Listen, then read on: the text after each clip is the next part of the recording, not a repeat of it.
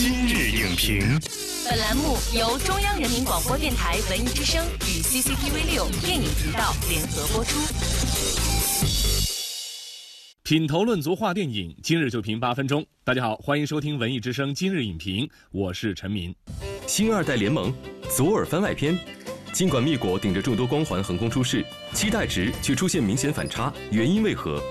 今日影评特邀作家、编剧饶雪漫与您分享。光环背后，蜜果如何透过镜头再现饶雪漫文学的青春王国？欢迎雪漫做客今日影评。主持人好，观众朋友大家好。那么这部电影呢，是由您创作的小说改编而成的，也是您的另一部作品《左耳》的番外篇。有人在讲青春片在更迭，在换代。比如说我们之前看《将爱情进行到底》，那可能讲的是七零后的青春。到了后边的话，无论是这个《致青春》也好啊，还是这个《栀子花开》啊，啊，都是在讲这个八零后的青春。但是您这回讲青春，讲的可是零零后的青春了。你怎么看待目前就是说青春片市场的这样的一种更迭？青春期的那种脆弱啊，那种敏感啊，啊，我觉得他都是一样的。他们说我是站在十七岁路口的一个守路的人，就每天看着很多孩子走过去变大。因为我有一句话叫“没有人永远十七岁，但永远有人十七岁”。没有人永远十七岁，但永远有人十七岁。就像在我的电影《左耳》里面，小耳朵这样的一个女主角，然后到了这个蜜果里面变成了老师。她在里面有一句台词，就是说这个年纪的烦恼总是一模一样，让你觉得说其实青春就是这样，没关系，我们都是这样长大的。段梦文，我喜欢你，这是我唯一也是最后的秘密。你是蜜果的原著小说的作者，但是这次呢也搬上了银幕，你也自己担任了编剧。就是写小说和做编剧，这里边肯定是有区别的。我写小说从来都是凭着一种天然的一种才气，我经验上也足够。但是写剧本真的不容易。电影它是一个群体的艺术，而且剧本它是环环相扣的，不能有任何的就是漏洞。不是说我在写小说过程当中，我我是主动的在探索，这个是一个探索未知的过程。但是编剧他是在一个已知的过程里面如何去完成，让它变得更好看一些。你遇到最大的问题是什么？嗯，其实就是还是跟导演之间的一些分歧。因为我的小说对人物是非常的关注的，就是我的人物一定要立得住。像这个戏里面鱼池子，我就希望她一定要是鱼池子，她是一个小镇上的不起眼的姑娘。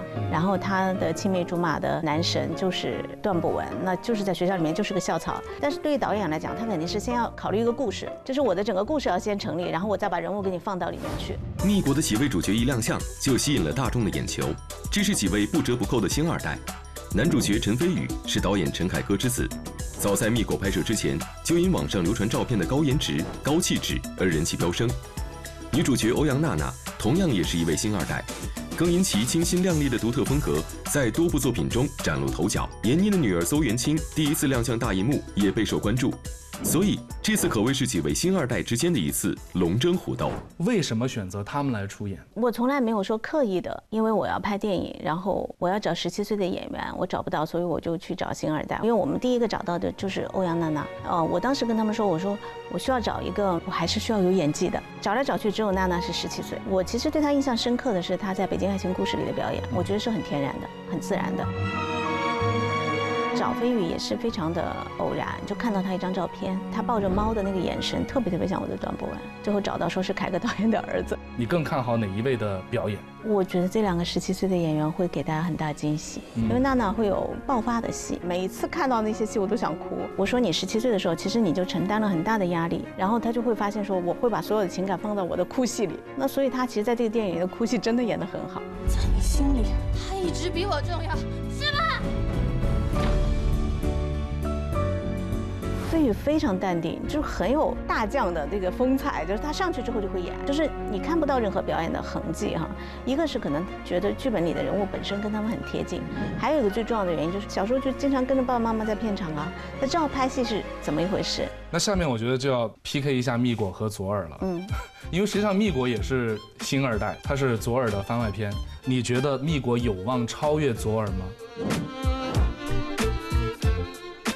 希望它是超越的。其实，在拍《蜜果》的时候，我心里就非常有数，它的整个 IP 没有左耳那么大的一个影响力。然后我的演员里面，除了娜娜，可能全都是新人。那我觉得说，之前可能大家对于明星导演啊，或者明星演员，还有很大的一个期待。但是现在我会认为说，其实我们电影在回归理性了。有很多的电影因为好评如潮，所以导致于排片开始增高，然后开始有更多的人愿意去接受和看它。我就一直在跟导演说，必须要做到的一步就是我们要拍一个好电影。就是如果我们只是因为可能有饶雪漫这个品牌，或者有某一些明星的加盟，让有人想要去看的话，我认为它非常危险。我们希望呈现一个特别棒的、与众不同的青春电影。段博文，你想的那些都是不现实的，他不可能喜欢你的。懂个屁！我们再谈回这个影视剧的这个改编，其实所有的作者对于自己笔下的人物一定是非常珍爱的。但是你觉得，就是我们把它改编成影视剧，是要高度的还原原著的这个角色，还是说应该有一些改变？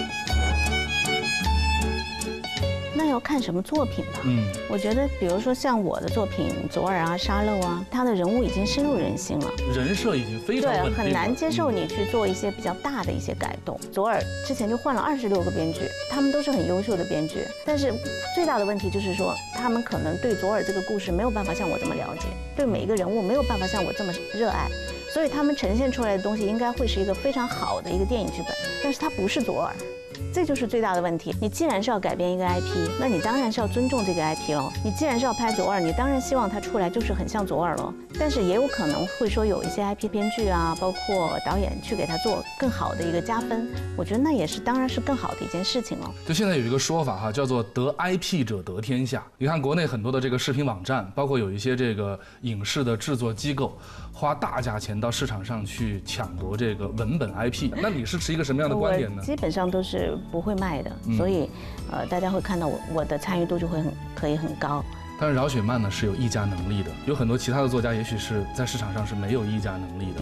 那他们能做什么呢？从一个没有议价能力的人变成一个有议价能力的人。我在拍左耳的时候，就曾经就有很多导演跟我说啊，你算什么？你就是一个原著作者，你为什么要干扰我们？我觉得其实我也遭受了很多的非议，但我做这一切，我只是为了维护我自己的作品，我很爱护我自己的作品，我希望它呈现出来的时候，第一个要对得起我的读者，还要对得起导演和所有买票进电影院观看的观众。我觉得这是一个原著作者必须要做到的事情。好的，感谢饶雪漫的精彩分享。蜜果无论是演员还是小说 IP 本身，都顶着新二代的光环，横空出世，引发了不小的关注度。而文学作品改编成电影作品的话题也是经久不衰。文学作品对于电影产业来说是一个宝库，但对于文学 IP 的开发和利用，一定要合理和物尽其用，让优质的电影再次发酵和升华文学作品的价值，这才是改编的真正意义。留在你心里，